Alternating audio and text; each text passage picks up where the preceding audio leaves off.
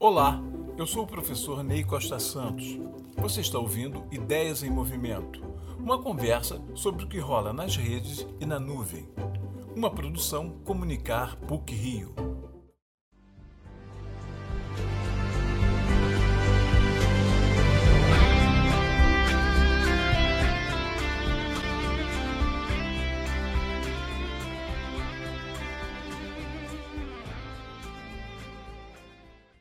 O sucesso mundial do filme Top Gun Maverick, lançado exclusivamente nas salas de cinema, mostrou que o que parecia uma arriscada ousadia diante da força do streaming revelou-se uma tacada certeira.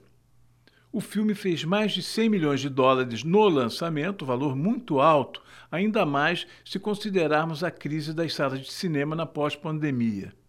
No Brasil, o filme já fez mais de 2 milhões de espectadores e 45 milhões de bilheteria.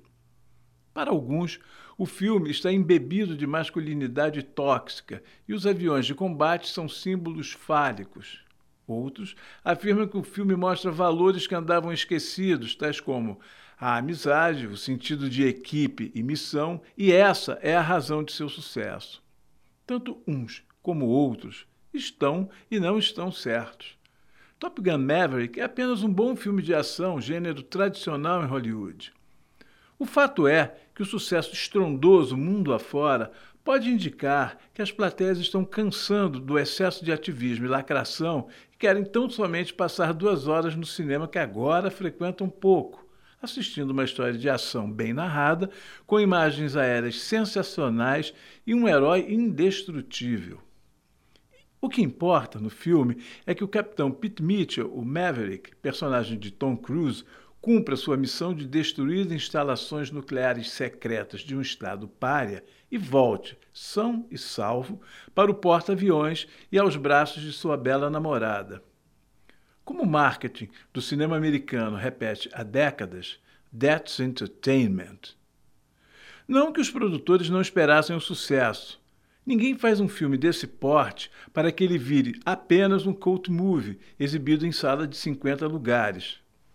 No mundo polarizado de nossos dias, Top Gun pôs algumas lenhas na fogueira. Viram no filme defeitos e intenções que ele não tem, muito além ou aquém do que ele realmente é. Um filme de ação com o típico herói americano que se recusa a sair de cena.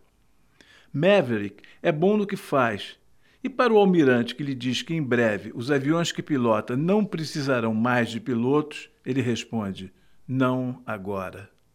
Ainda que vejamos Top Gun Maverick pelo que ele na verdade é, um entretenimento, o grande sucesso comercial do filme gerou interpretações que variaram de acordo com as posições políticas do momento trouxe à tona discussões, exageradas ou não, a respeito de valores que andavam longe dos filmes espetáculos e que podem ter motivado o espectador a voltar às salas para assistir um produto típico da indústria cinematográfica de Hollywood.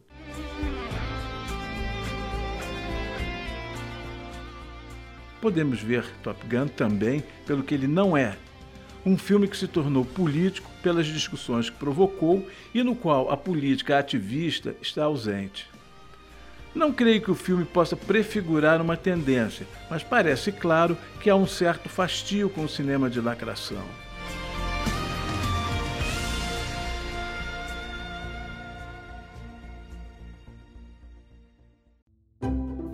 Você ouviu Ideias em Movimento, uma produção Comunicar PUC Rio. Até a próxima!